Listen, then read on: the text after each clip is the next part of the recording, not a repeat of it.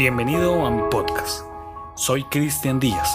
Un abrazo grande desde Colombia y muchas gracias por dedicar unos minutos de su tiempo para escuchar esto.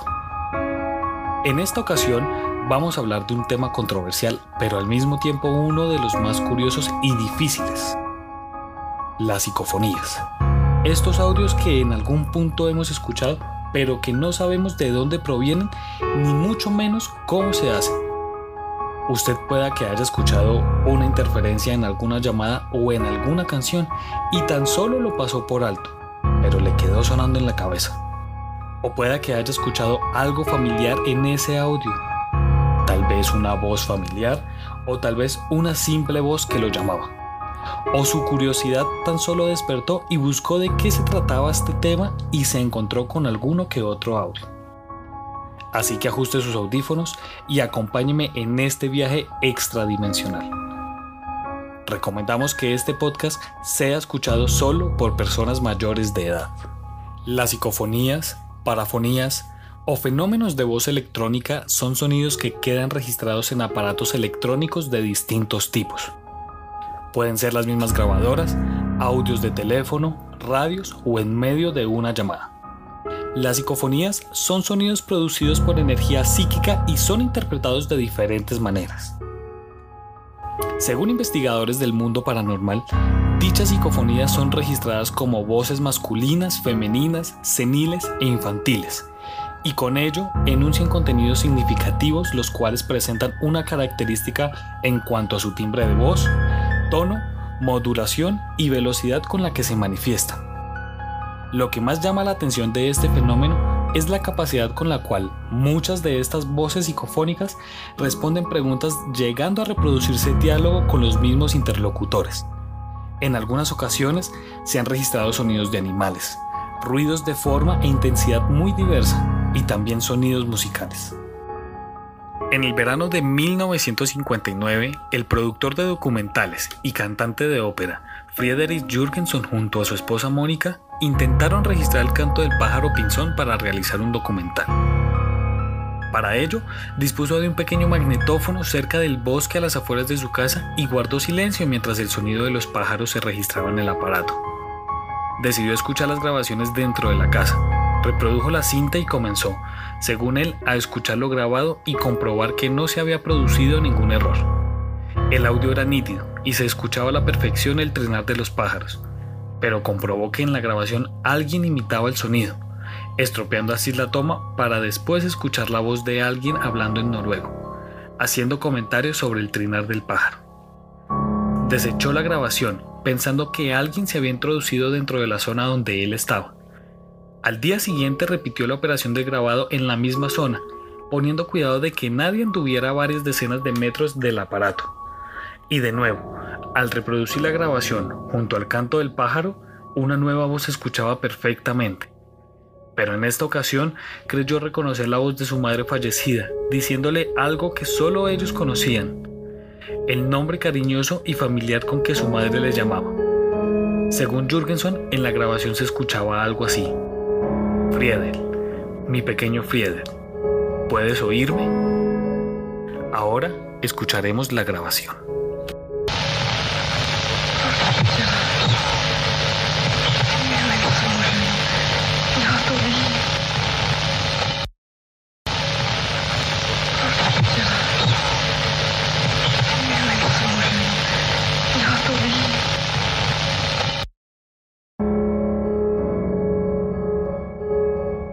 En noviembre de 1985 se da a conocer la famosa psicofonía llamada la Psicofonía del Infierno, registrada por el profesor, filósofo e investigador Germán de Argumosa. La Psicofonía del Infierno fue realizada una noche en una casa madrileña, luego que en una reunión de amigos comentaran que en una de las salas de la casa, más concretamente en la biblioteca, ocurrían cosas muy extrañas. Comentaban que la gente que pasaba por allí empezaba a sentirse mal reflejando desasosiegos, mareos y dolores de cabeza. Además aseguran que había algo sobrenatural en la habitación.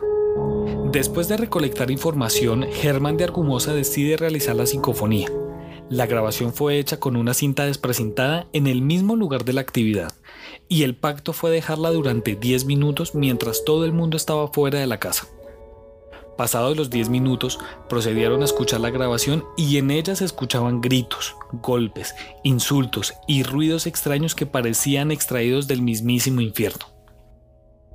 Los fragmentos de la cinta que más se han repetido en los medios a lo largo del tiempo muestran sonidos estridentes, choques metálicos, campanas, algo similar al estiramiento de cuerdas en potros de tortura, posibles latigazos o golpes con algún tipo de vara. Y lo que es más sorprendente, se escuchan con relativa claridad lamentos, gritos, quejidos de dolor y voces, algunas de ellas claramente inteligibles y que profieren diversos insultos y amenazas.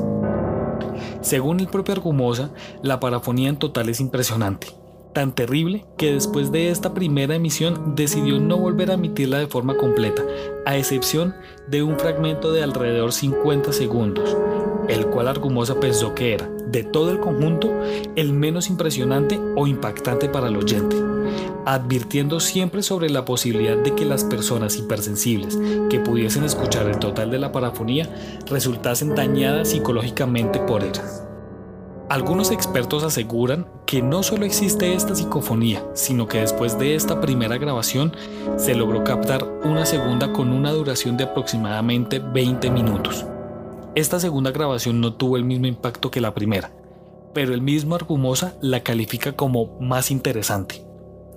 Vale decir que la mayoría de las psicofonías tienen poca duración, por lo que 10 minutos hacen de esta grabación algo extraordinario. De todas maneras, y a pesar de las hipótesis, la psicofonía del infierno sigue siendo un misterio del cual nadie queda indiferente al escuchar los fragmentos que Argumosa asegura son los menos difíciles de escuchar. A continuación, un fragmento de la psicofonía.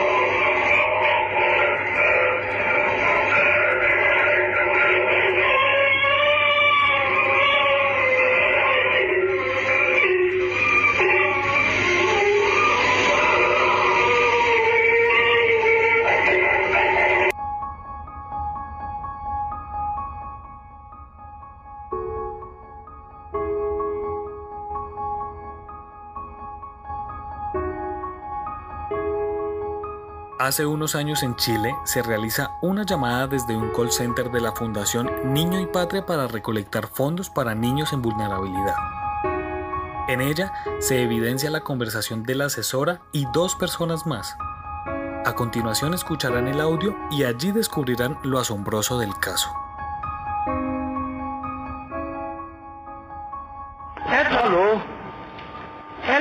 Sí. Hola, buenas tardes. Buenas tardes. Mi nombre es Nilda Bustos y soy voluntaria de Fundación Patria. ¿Con quién tengo el gusto? Gonzalo Vargas. Don Gonzalo, ¿cómo está? Bien, usted. Resfriada. Don Gonzalo, ¿se nota? Cuénteme. Don Gonzalo, ¿usted conoce Fundación Niño y Patria? Así es. ¿Sabe que es dirigida por Carabineros de Chile, verdad? Sí, correcto. Bueno, le cuento a don Gonzalo que Fundación Niño y Patria es una entidad de derecho privado que no tiene fines de lucro y la única misión que tenemos es educar y proteger a niñas y niños vulnerados en sus derechos y en riesgo social.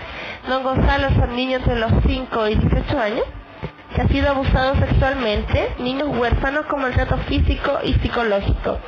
Y nuestra misión, don Gonzalo, es poder sustituir los cuidados de la familia con profesionales que permiten su desarrollo personal. Don Gonzalo, ¿me escucha, verdad? Sí, correcto. Le cuento que el motivo de este llamado es poder pedirles una oportunidad para estos niños que solo necesitan ser protegidos. Mi soporte, don Gonzalo, nos puede ser de gran ayuda. Hay que pensar que estos niños son dañados por sus propios padres y abusados por su propia familia. Y esos niños también necesitan alimentarse y vestirse como cualquier otro niño, ¿verdad? Don Gonzalo, nosotros lo queremos invitar a formar parte de esta red de socios. Le cuento cómo canalizamos la ayuda. Esto puede ser a través de tarjetas Falabella, Ya. Presto, Almacenes París, Jumbo, tarjeta bancaria, cuenta corriente o cuenta telefónica, don Gonzalo. La ayuda que usted nos brinda es a partir del próximo mes. Ya. ¿Podemos contar con su ayuda? Déjeme conversarla con mi señora y ¿A qué hora lo puedo llamar, don Gonzalo? dame la tardecita, como después de las seis. Después de las seis. Sí, Muy amable, don Gonzalo. cómo no. Hasta luego. Hasta luego.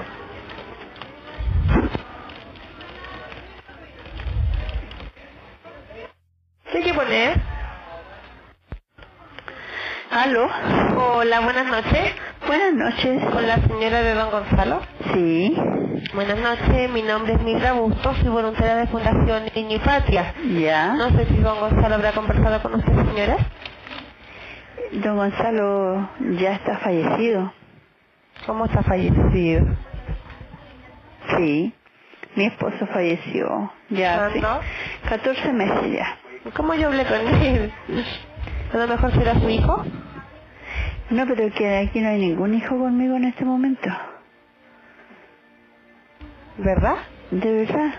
¿Y con quién hablé? Estoy llamando al 857-1120. Sí, ¿Ya? sí. ¿Y usted no estuvo en todo el día, señora? En todo el día. ¿Y no había nadie? ¿No?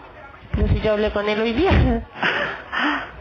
Ojalá que a mí me conteste el teléfono mi viejito algún día. Señora, ¿me está hablando en serio? ¿Cuál es su nombre? María Isabel Rodríguez Roja. Señora María Isabel, yo hablé con don Gonzalo. Ya. Me imagino que me está hablando en serio, ¿verdad? Y él me dijo que la que tomaba las decisiones en la casa era usted. Que Exactamente. usted decidía si era socia de nuestra red. Oh, no le puedo creer.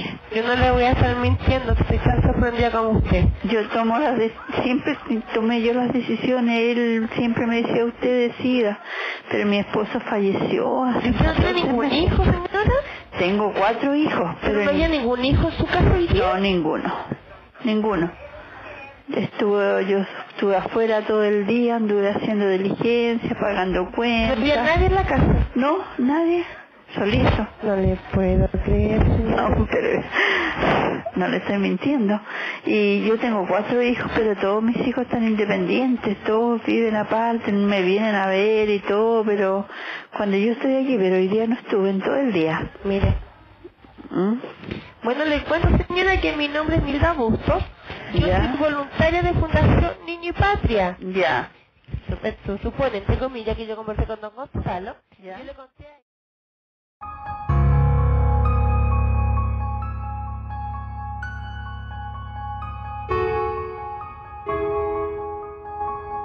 Después de escuchar estas psicofonías, podríamos sacar muchas conclusiones.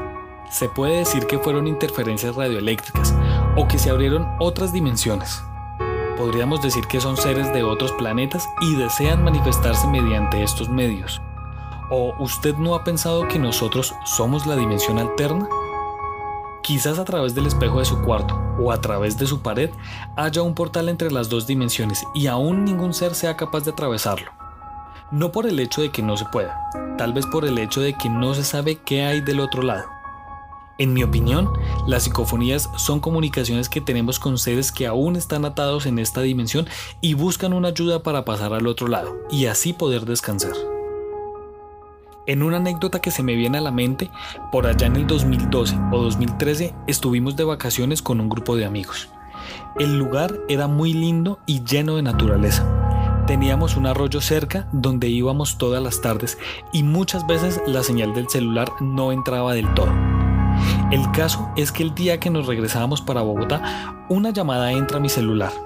El número que me llamaba eran varios ceros. En el momento en que yo contesté, se comenzó a escuchar un sonido de vacío. Pasaron aproximadamente 40 segundos, cuando antes de finalizar la llamada se escucha un leve quejido y se cuelga. Pasaron varios días y la llamada se repitió dos o tres veces más. La cantidad de ceros era la misma y era el mismo quejido, tal vez con un pequeño intervalo de minutos en la duración de la llamada. En esas ocasiones yo regresaba la llamada, pero siempre me contestaba la contestadora diciendo que el número no existía. Puedo concluir que las psicofonías son reales ya que tomo este suceso como real y tomo esa llamada tan extraña como algo de otra dimensión. Usted decide si es real o no, pero le recomiendo que la próxima llamada que reciba le preste atención a los ruidos de fondo o sencillamente esta noche cuando se vaya a su cama le preste mayor atención al sonido que provoca la noche. Pueda que entre el viento de la noche escuche cómo le piden ayuda. Si usted quiere tener más información acerca de este caso, sígame en mis redes sociales. Me encuentran en Twitter e Instagram como arroba cristian-art4 y déjeme su comentario. Muchas gracias por pasar por mi podcast. Soy Cristian Díaz y nos encontraremos en otro caso misterioso de la Colombia Paranormal.